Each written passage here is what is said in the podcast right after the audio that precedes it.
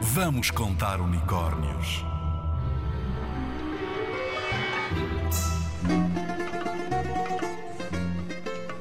Os gregos adoravam vários deuses. Acreditavam que esses deuses tinham forma humana e descreviam-nos como muito bonitos e poderosos.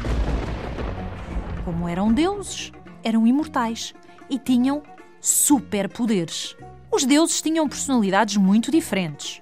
Uns eram cruéis, outros bonzinhos, sensíveis. Uns eram poetas, outros vingativos, outros apaixonados. E havia deuses guerreiros. Havia deuses para todos os gostos. Os gregos criaram histórias e aventuras para todos eles. Essas histórias foram contadas ao longo de séculos. Para os gregos, já sabes, o rei dos deuses era. Boa! Era Zeus! E a maioria dos deuses vivia no Monte Olimpo. Os deuses passavam a maior parte do tempo em festas e banquetes no Olimpo. Sabias que o Monte Olimpo existe mesmo? É a montanha mais alta da Grécia. De acordo com as lendas gregas, a entrada para o Olimpo era um portão de nuvens.